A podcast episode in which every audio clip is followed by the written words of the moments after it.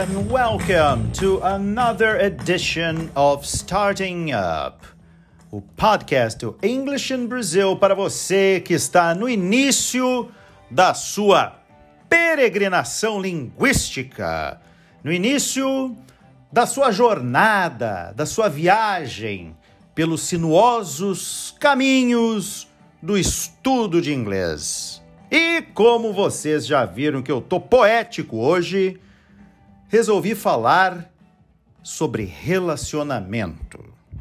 Sim, mas não trago boas novas, porque nem tudo são flores em nossas vidas, como todos nós já possivelmente estamos cansados de saber. Seja para tristeza de um, dos dois ou alegria geral, relacionamentos em grande parte terminam. E tem sempre aquele momento em que, numa reunião de família, aquele parente pergunta: e o fulano? E você já não está mais com o fulano ou com a fulana. Então, sabendo que esse tipo de pergunta também pode acontecer em inglês, por que não? E sabendo que você vai poder ter que falar a má notícia para o seu ex ou a sua ex, que pode ser gringo ou gringa. Eu listei aqui 10 frases perfeitas para que você possa expressar essas esses sentimentos para esse tipo de situação. E se você não estiver interagindo em inglês com alguém, fale essas frases assim mesmo, porque daí eles não vão entender e vão te deixar em paz. Então vamos lá para 10 frases em inglês para falar que o seu relacionamento está uma droga.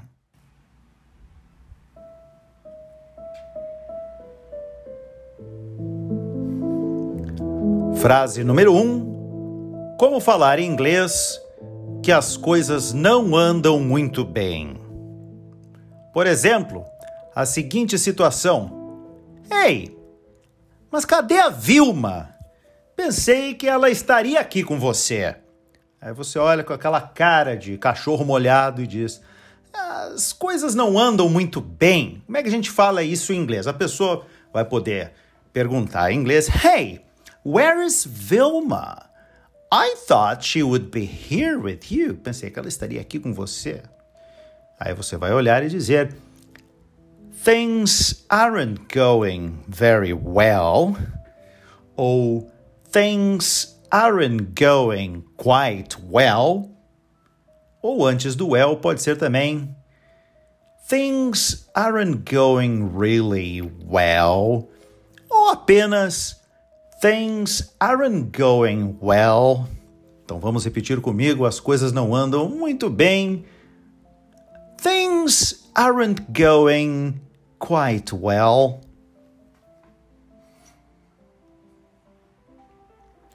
Muito bem, muito bem.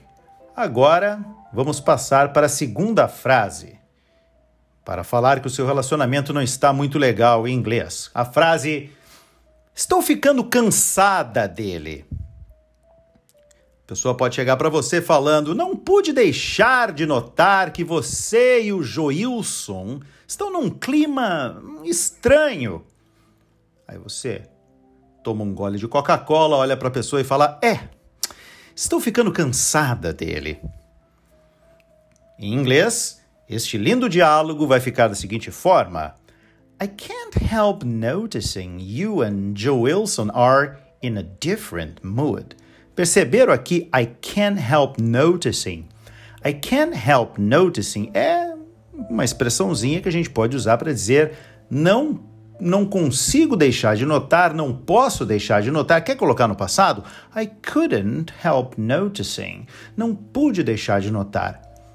You and Joe Wilson are in a different mood.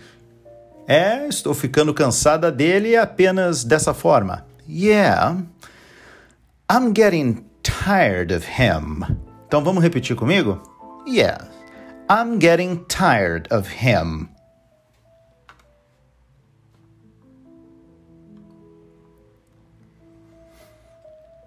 para aquele diálogo entre você e sua cara metade, e você tem vontade de falar a seguinte frase: Estou confuso ou estou confusa. Por exemplo, amor, você sempre elogiou meu bife de fígado, você mudou. Verdade, Ademar. Estou confusa. Em inglês, esse diálogo ficaria da seguinte forma: Sweetheart, you used to praise my liver steak. You've changed. True, I'm confused. Então, verdade, estou confuso. Ou verdade, estou confusa, se diz, e vocês vão repetir. True. I'm confused.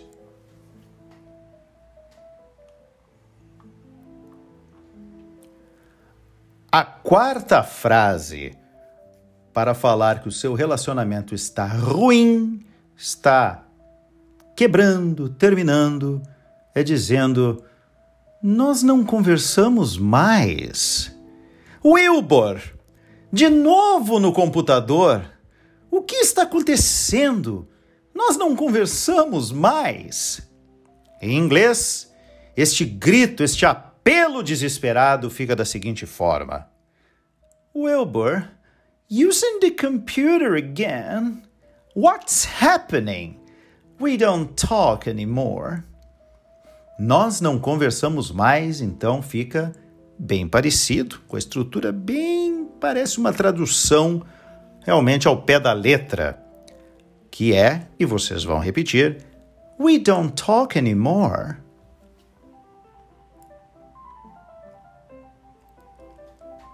Número 5.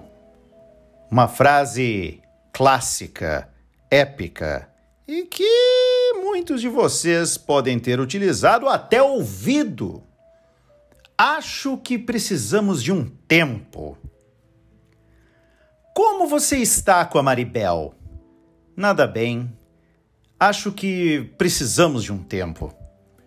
How are things going with you and Maribel? Not so good. Maybe we just need to take a break.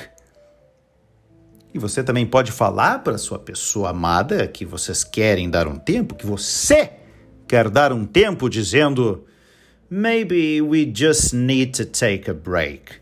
Vamos repetir comigo? Maybe we just need to take a break.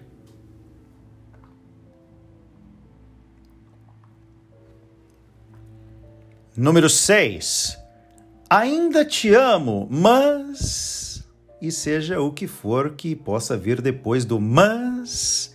Dói essa frase, né? Supondo a seguinte conversa: Querido, você não me ama mais? Não me compreenda mal, eu ainda te amo, mas ando muito triste. Por exemplo, Honey, you don't love me anymore. Don't get me wrong, I still love you, but I've been very sad. Então vamos dar uma trabalhada e uma repetida nessa frase. Eu ainda te amo, mas ando muito triste. I still love you, but I've been very sad. Entendeu? Vou falar mais uma vez and you will repeat. I still love you, but I've been very sad.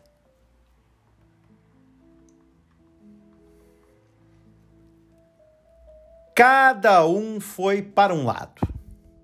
Isso é uma frase que ela é mais uma interpretação do que uma tradução ou algo que realmente seja bem fiel ao que a gente fala em português.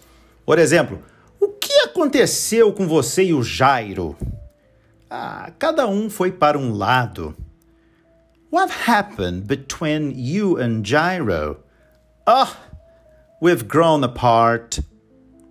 Exatamente.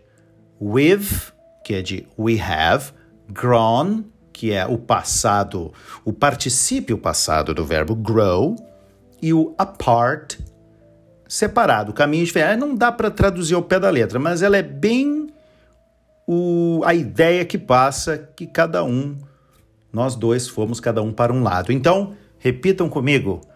We've grown apart.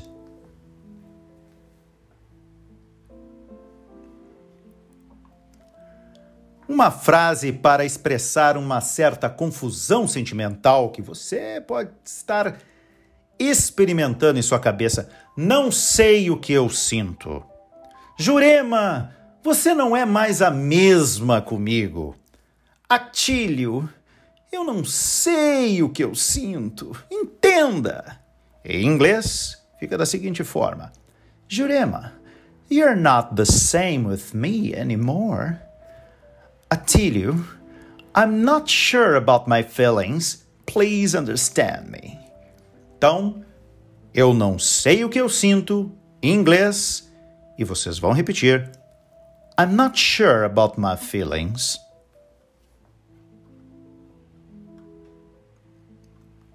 Frase número 9.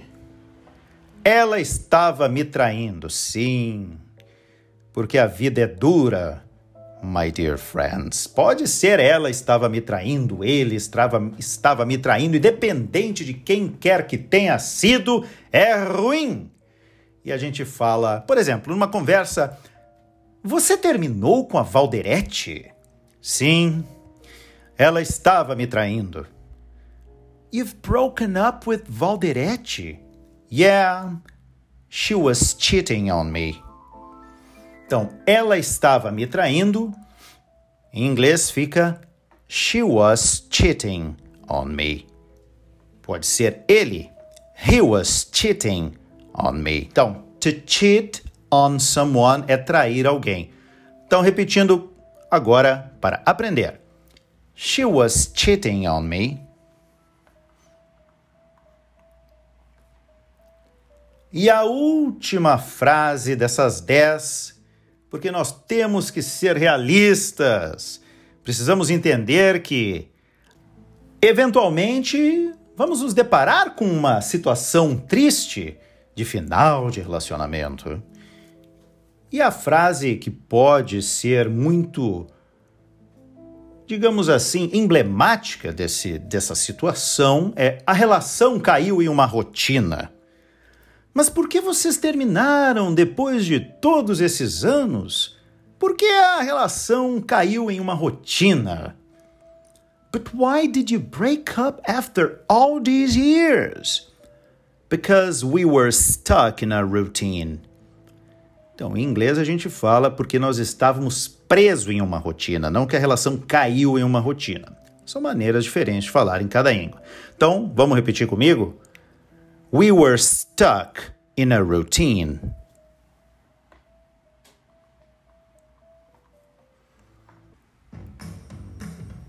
Pois é. Vamos enxugar as lágrimas, vamos respirar fundo, voltar porque a gente tem que levantar, sacudir a poeira, dar a volta por cima. E essa foi a dica de hoje ou as dicas, as frases, porque a gente sempre aprende a falar que a vida tá uma maravilha, mas. E espero que realmente vocês nunca precisem usar essas frases, mas infelizmente a vida às vezes se mostra um pouco injusta. Aprenderam? Espero que sim.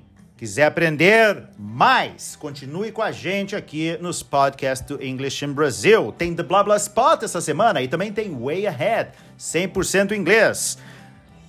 Quer dar mais uma reforçada? Ouve de novo, podcast é para isso mesmo. Eu fico por aqui. See you next time!